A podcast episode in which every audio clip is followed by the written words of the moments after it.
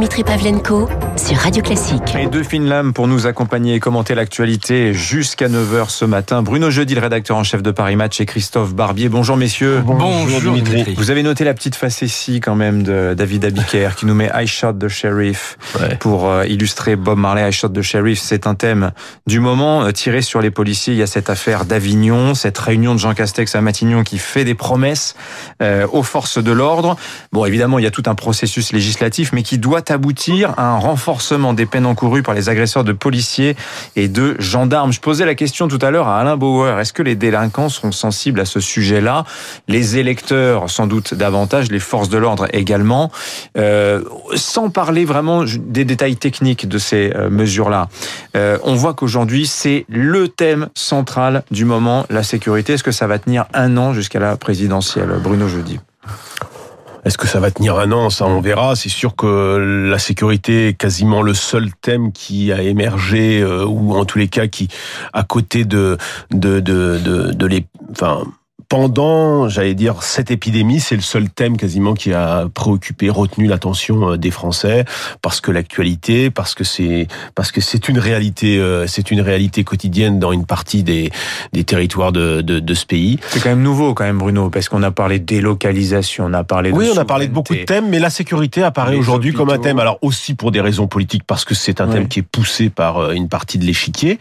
Euh, mais moi, je, je, je pense que c'est une réalité. Et puis aussi parce que Emmanuel Macron est rattrapé par un des thèmes qu'il a sans doute négligé en début de en début de mandat, et un thème sur lesquels il a plutôt pas réussi. Enfin, je veux dire, il suffit juste de se souvenir. On a un premier ministre de l'Intérieur euh, euh, qui euh, déserte euh, Beauvau. Pendant un mois et demi, on est quasiment 100 ministres de l'Intérieur dans ce pays. Le deuxième ministre est démissionné par les syndicats.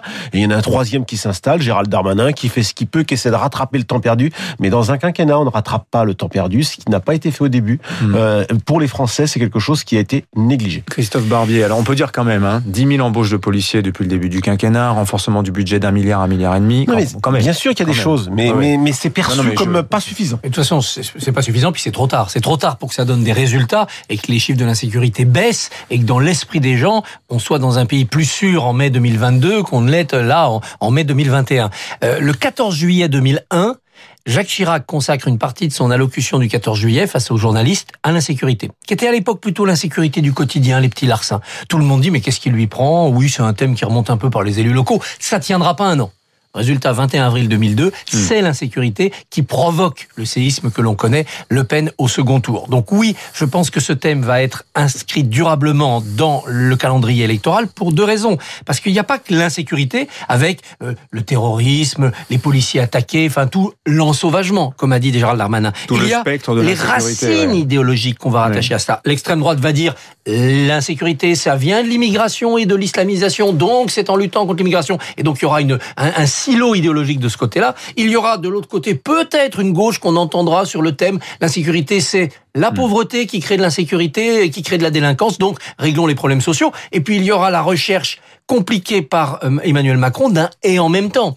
Et en même temps, je veux être très ferme sur, les, le- sur le régalien, regardez Monsieur Darmanin, et en même temps, je suis bien conscient qu'il faut donner sa chance à une jeunesse des quartiers, c'est ce qu'il disait en 2017. Donc c'est pas simple du tout pour lui, sachant qu'il n'aura pas les résultats, d'avoir ce double discours. Je suis de nouveau crédible sur le régalien, ça arrive un peu tard, mais je n'oublie pas qu'il y a aussi des difficultés sociales dans ce pays. Il y a un fait politique euh, aussi, c'est cette enquête Cevipof qui nous dit ce matin euh, que les forces de l'ordre, les policiers, à 60% votent Rassemblement National. Alors c'est et il dit euh, Rouban qui est à l'origine de cette étude à minima, c'est-à-dire il dit en substance c'est un policier retraité sur deux, mais on est à 70% euh, pour euh, les policiers d'actifs, si je puis Oui, dire. C'était 57 au lieu de 60, le chiffre global en 2017. Donc vous voyez, c'est quand même un Ouais. corps social qui, par euh, euh, ses engagements et puis par ce qu'il subit, est assez enclin à aller vers la solution la plus dure qui est proposée sur le spectre politique. Ça a été Sarkozy un temps, il est plus là, les LR sont un peu paumés.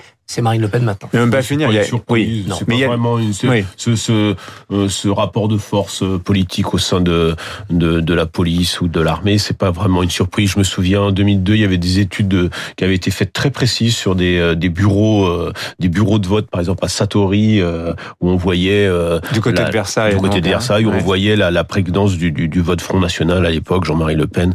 Donc c'est pas une nouveauté, euh, et, et, et, et c'est bon voilà. Il y a 47 millions d'électeurs, donc il y en a 46 millions qui ne sont ni militaires ni policiers. Mmh.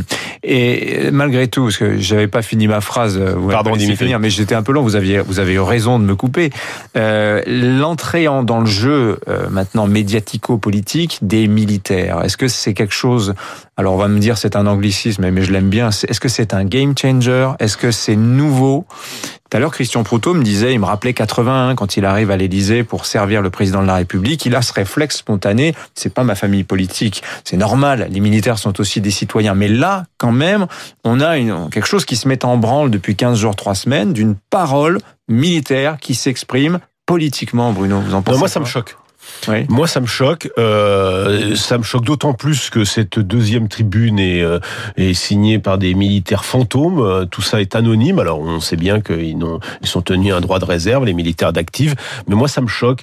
Euh, S'ils veulent, il y a des militaires dans l'histoire qui se sont engagés, qui ont fait de la politique. Euh, voilà, euh, certains se sont présentés à des élections. Là, je trouve que c'est vraiment Hmm. de de, de l'engagement, de l'engagement politique. En tous les cas, cette, cette tribune, on peut la, moi, je la lis, je la lis comme ça.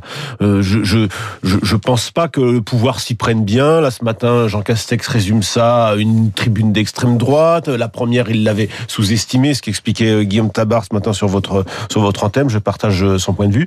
Mais sur le euh, sur la forme, ça me choque.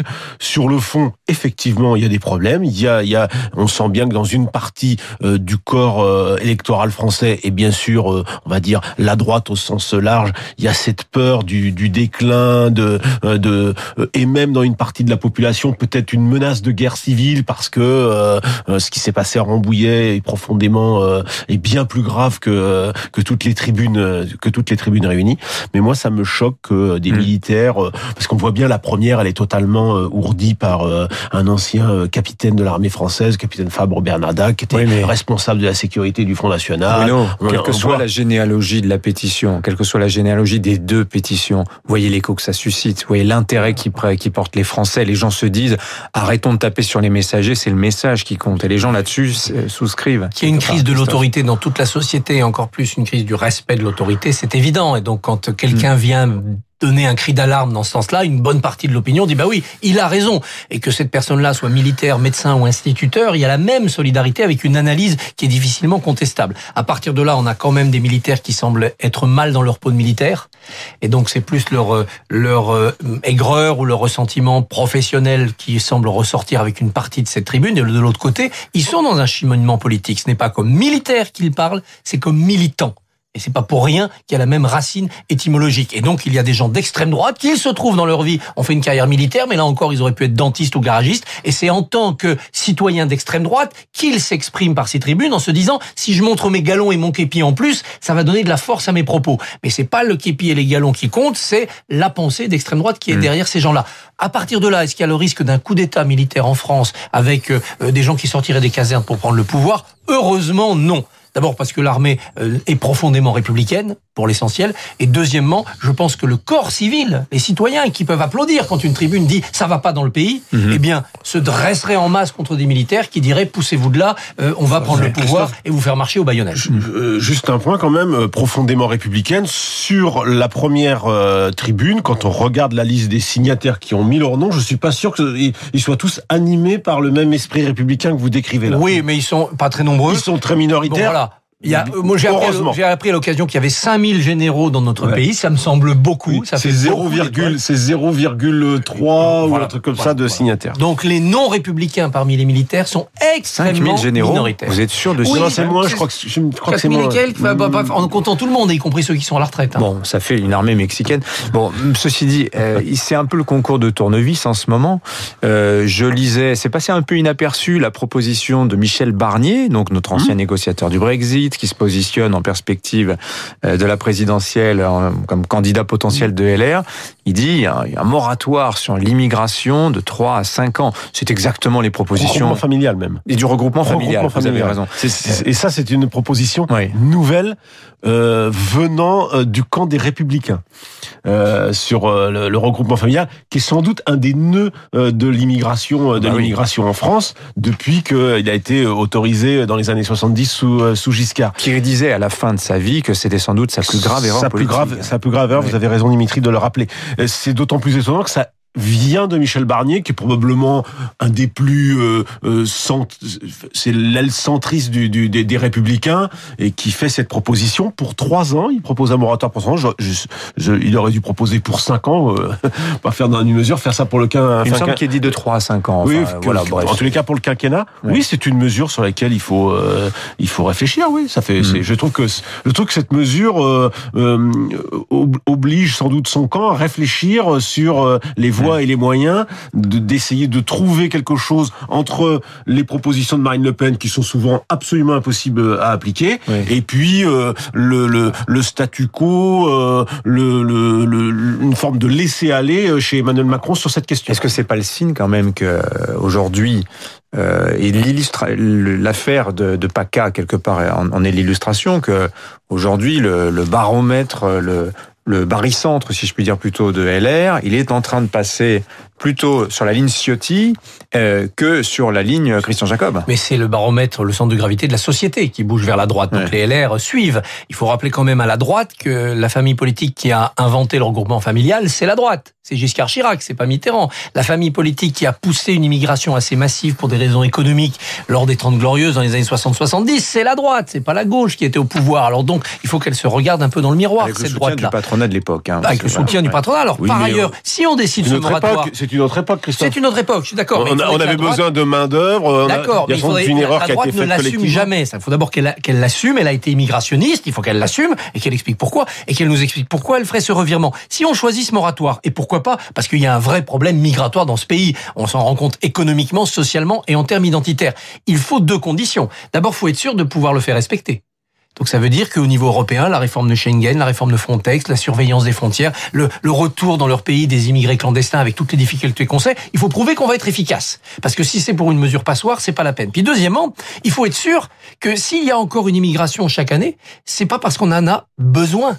Il y a des tas de milieux économiques qui vous disent je ne trouve pas. Heureusement que j'ai les immigrés pour aller ramasser des fruits dans les champs, pour euh, faire des travaux de plonge ou de, ou de ou difficiles dans la restauration. En ce moment, les restaurateurs vous disent on va rouvrir, on n'a plus notre personnel. Ils veulent plus travailler jusqu'à point d'heure, ils veulent plus se lever tôt, ils veulent plus travailler le week-end, ils ont goûté à une vie normale. Qu'est-ce qu'on va leur dire demain aux restaurateurs s'ils nous disent ben on aimerait bien avoir quelques immigrés parce que eux ils acceptent de travailler? Faut qu'on se regarde collectivement aussi en face. Si on a eu besoin d'autant d'immigrés dans ce pays, c'est parce qu'on ne veut plus faire certaines tâches. Moi, je prends très souvent les transports en commun très tôt le matin. Il n'y a que des travailleurs qui vont bosser, faire le ménage dans les bureaux, prendre des postes de gardiennage. Ce sont visiblement des gens issus de l'immigration. Pourquoi Ils sont pas là par hasard, ils sont là parce qu'on en a besoin. Mais j'aime bien ce discours qui nous tend un miroir. Oui. De la même manière que les gens qui rêvent du retour d'une- à une France puissante n'accepteraient sans doute pas les sacrifices qu'il faudrait consentir pour restaurer cette, cette puissance. Non, mais, sur ce déni, sujet-là, il y a un- il y a ouais. un déni euh, chez les Français qui est, qui est une évidence. Mais il y a aussi une, euh, une pause à faire sans doute dans l'immigration parce que il y a une impossibilité à continuer d'absorber Mm. euh, une partie de cette immigration venue de, de l'Afrique subsaharienne. Il faut aussi le, il faut On aussi le plus, dire. c'est évident. Il y a une candeur à gauche qui a prévalu euh, ces dernières années et qui n'est plus compatible aujourd'hui avec une partie des, des, des- de, de, de ce que ressentent les Français. Donc il faut y réfléchir. Je trouve que venant de Michel Barnier, cette proposition a le mérite de mettre la droite face à, à, à des choix qu'elle doit faire et qui ne seraient pas ceux beaucoup plus euh, radicaux, si tant que ce soit possible, de Marine Le Pen. Merci messieurs. On je vous aurais bien fait parler un petit peu de la gauche parce qu'on n'en parle pas beaucoup de la gauche en ce moment. Il s'y passe quand même Il y a, quelque il y a chose. le 10 mai 81. Oui.